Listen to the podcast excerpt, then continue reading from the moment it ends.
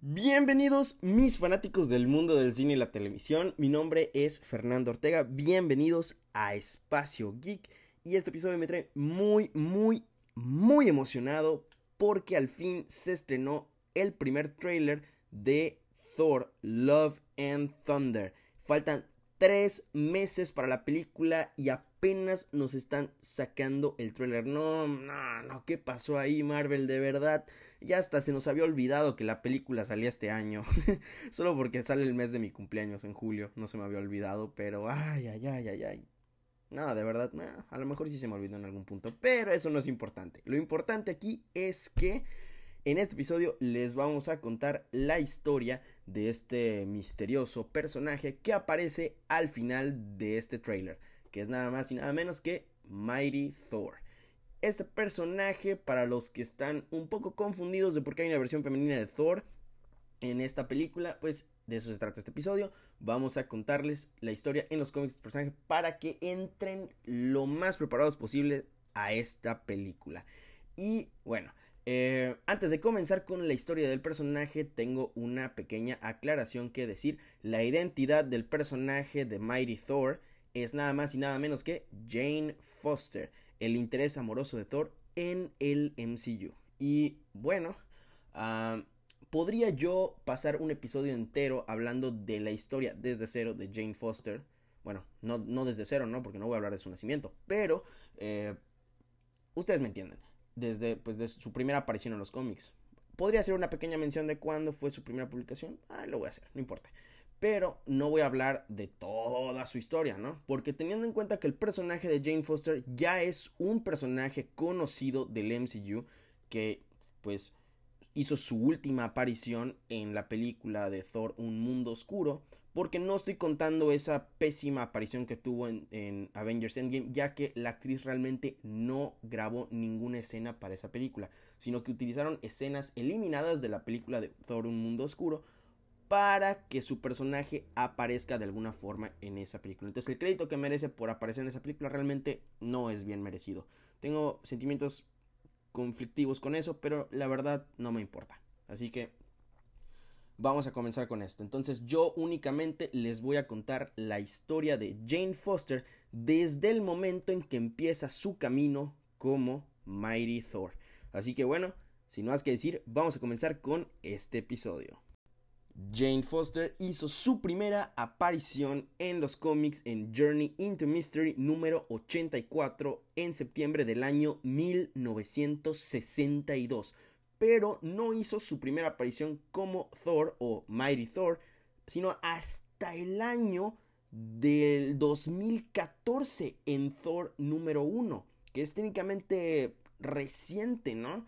Y de hecho fue bastante controversial, pero no nos vamos a meter en eso ahorita. De hecho, no vamos a tocar ese tema en absoluto en este episodio, solo vamos a tocar su, su historia, ¿no?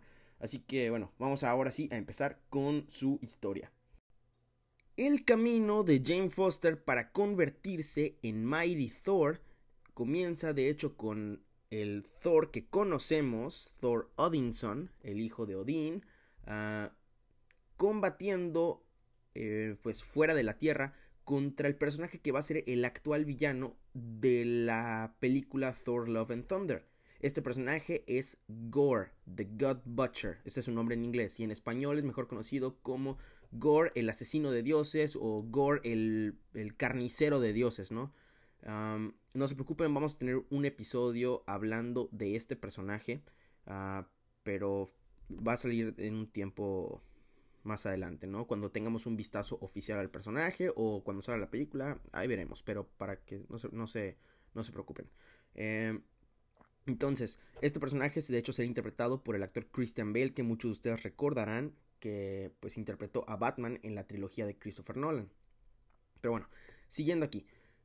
Thor está combatiendo contra Gore en el espacio y todo eso. Y de hecho, durante todo este conflicto tiene una pequeña batalla contra Nick Fury en la luna al final de esta batalla, Nick Fury le susurra al oído a Thor eh, pues un pequeño secreto o una frase que logra hacer que Thor ya no tenga la habilidad de levantar el Mjolnir, que el Mjolnir pues es el martillo de Thor tan enigmático que conocemos. Eh, Obviamente esto no va a pasar de esta misma forma en la película, ya que, pues como recordarán, el Mjolnir fue destruido en la película de Thor Ragnarok a manos de Hela. Entonces, pues será interesante de ver cómo adaptan esta forma de aquí. Yo no creo que vuelvan a Thor, pues, no digno de levantarlo, sino que, pues yo creo que Jane nada más compartirá la habilidad de poder levantarlo, ¿no? Eh, entonces, durante todo este tiempo, pues el martillo queda en la luna y en la Tierra, cuando está pasando todo este conflicto, Jane tristemente es diagnosticada con cáncer de mama. Y es un cáncer bastante fuerte, bastante agresivo y muy, muy avanzado.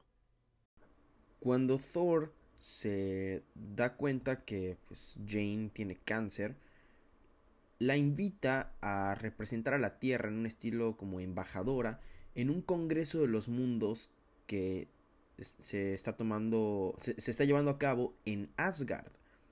Ahí en Asgard ella de hecho rechaza cualquier tipo de tratamiento mágico para ser curada, lo cual le da un nuevo, una nueva perspectiva de la vida, ¿no? Algo cambia en ella que de hecho logra hacer que el Mjolnir, el martillo de Thor, que se encontraba todavía en la luna, comience a llamarla.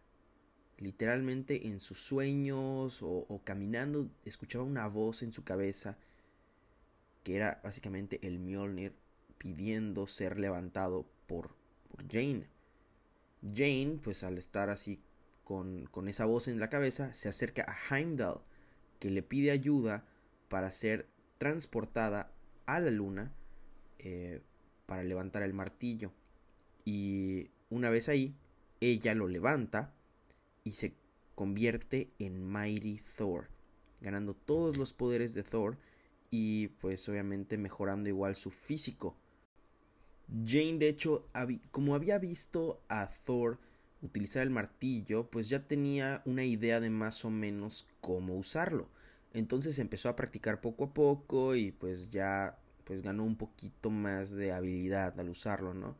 Eh, después de un tiempo, Jane se encuentra en, en medio de una, de una batalla, de una alianza que tenían los, los gigantes de hielo, estos gigantes azules que aparecen en la primera película de Thor, y con Malekith, que es el villano de la segunda película de Thor, ¿no? tenían esta alianza que se estaban yendo contra Asgard y pues llega Jane y comienza a combatirlos.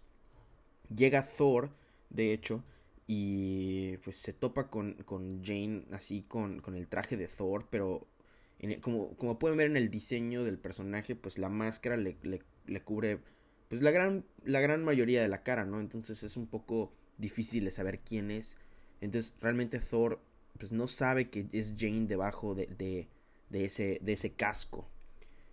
Y durante todo el conflicto que están teniendo contra Malekith y los gigantes de, de hielo, pues Thor le pide a, esta, a, Jane que, que, le devuelva el martillo, que porque es suyo y pues...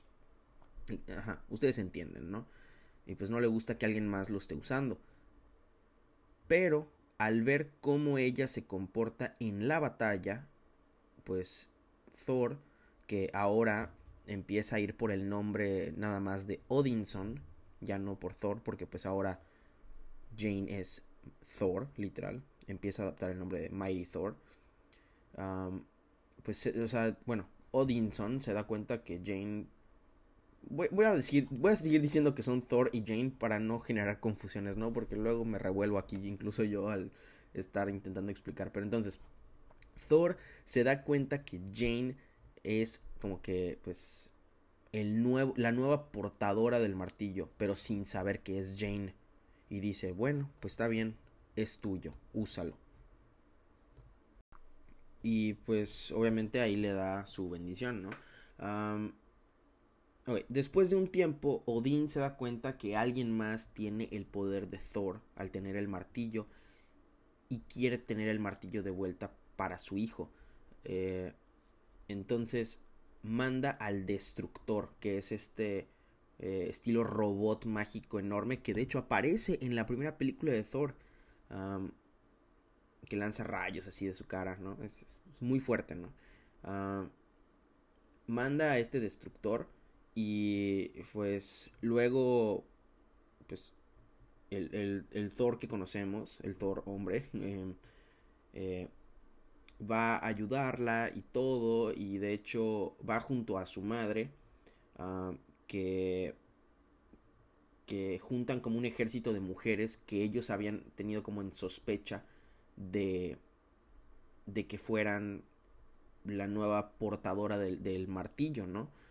De hecho, incluso habían llegado a sospechar de Jane, pero Thor al saber que Jane tenía cáncer, pues llegó y dijo así como que no, pues no puede ser ella.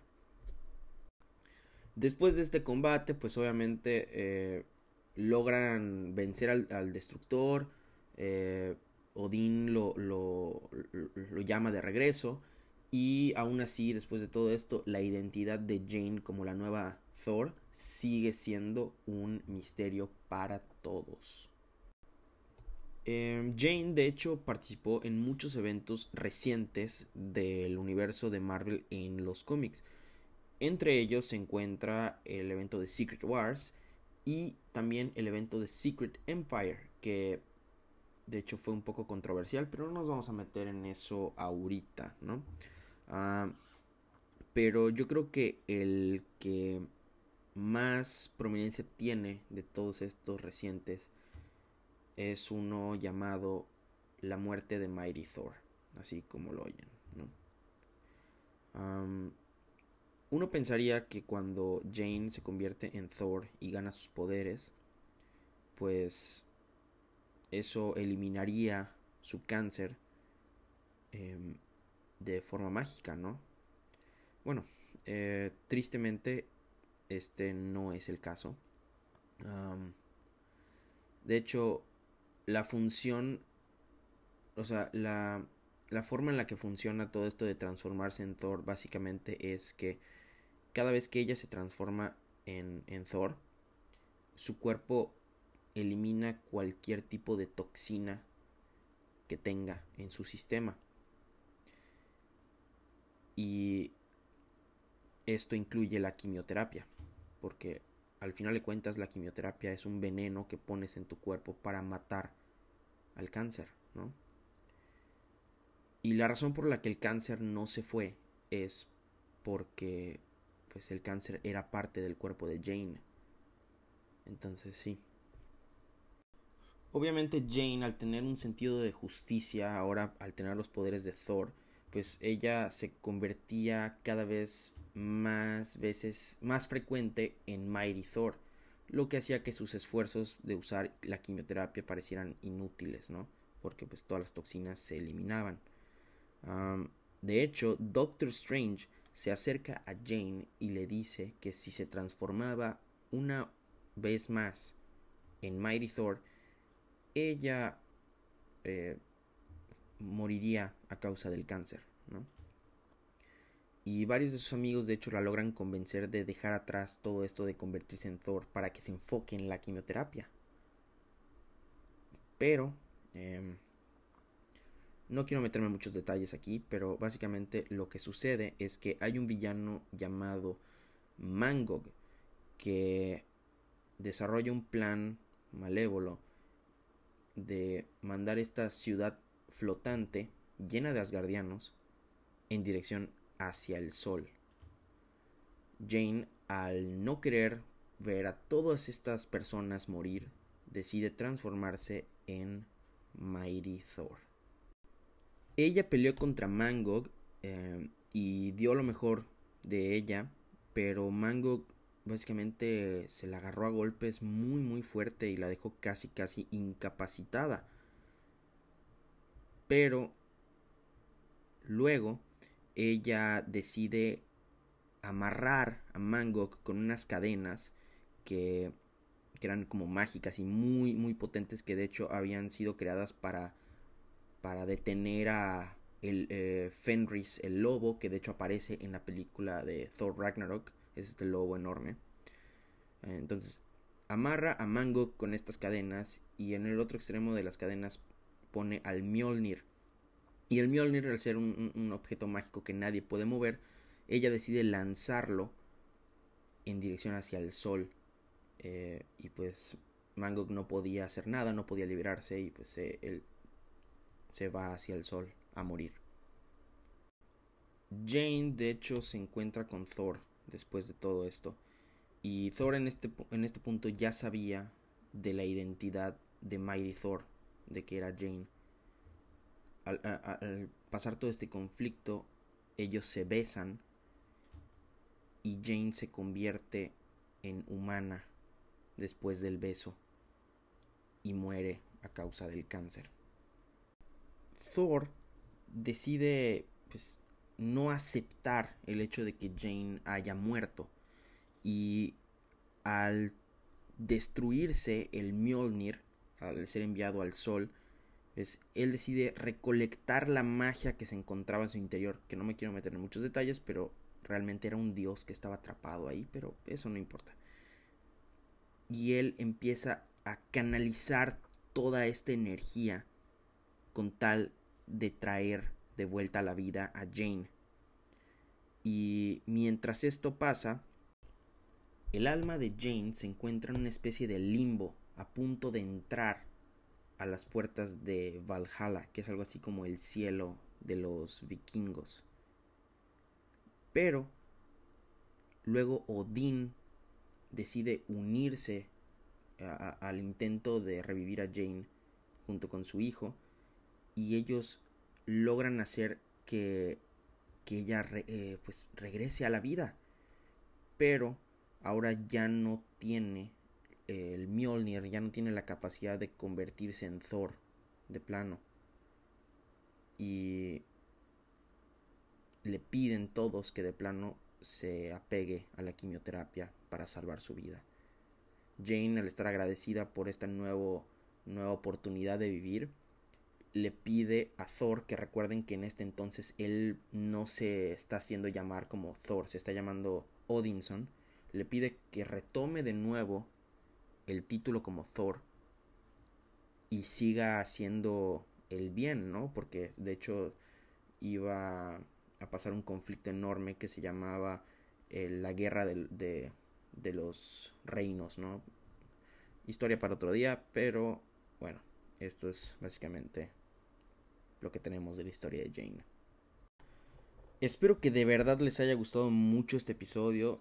Yo siento que el personaje de Jane siempre se me hizo alguien muy, muy X. Nada más se me hizo como un personaje de interés romántico que no hacía mucho. pero una vez que adoptó este manto de Mighty Thor, se me hizo un personaje muy muy interesante, en especial por su historia del cáncer. Estoy muy interesado de ver cómo van a adaptar todo esto pues en la película de Love and Thunder. Me encantaría ver que sí adapten bien esto del cáncer. no solo porque me interesa mucho ver cómo Taika Waititi maneja estos temas al él pues tener como este récord de ser muy cómico, pero pues se ganó un Oscar en escribir el guion de, de, Jojo Rabbit, así que tengo fe en él. Sino que también el hecho de que Star Lord aparece en esta, en esta película, y pues como recordarán, la mamá de Star Lord fallece por cáncer. Entonces eh, me gustaría ver la interacción de estos dos personajes en dado caso que Jane tenga cáncer. Ah, creo, creo, que serían unos, de los momentos más fuertes del MCU y, no sé, se me hace algo súper, súper intenso, súper increíble que toquen esos temas porque pues obviamente eh, alrededor del mundo hay un montón de pacientes con, con cáncer que ven estas películas de superhéroes y se sienten inspirados a seguir esa lucha eh, tan difícil que ellos tienen, ¿no?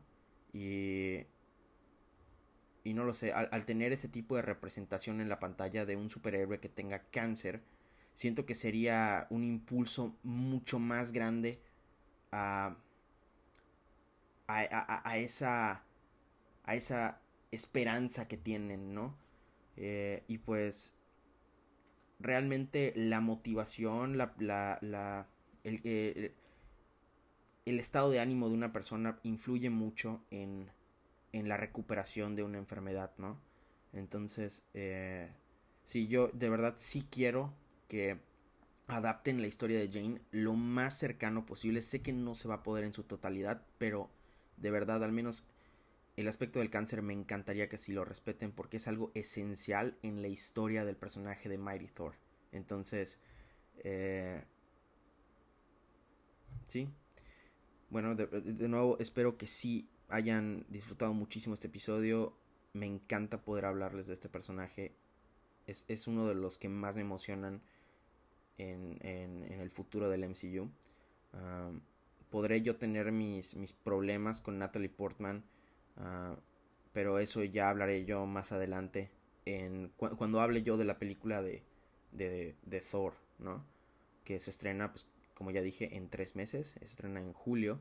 El póster en el que anuncian la fecha y todo eso está increíble. Es de los mejores pósters que he visto de Marvel. Uh, y... Eh, sí, no, no, sé, o sea, hablar, hablar de, de esto de, del cáncer me está poniendo un poco emotivo. Entonces voy a... Voy a eh, voy a acabar este episodio lo más pronto que, que se pueda, ¿no? Eh, y sí, nos vemos en el siguiente episodio, ¿no? De hecho, ahorita estoy eh, esperando que se estrene el, el, el, cuarto episodio de Moon Knight, ahorita mismo en lo que estoy grabando esto.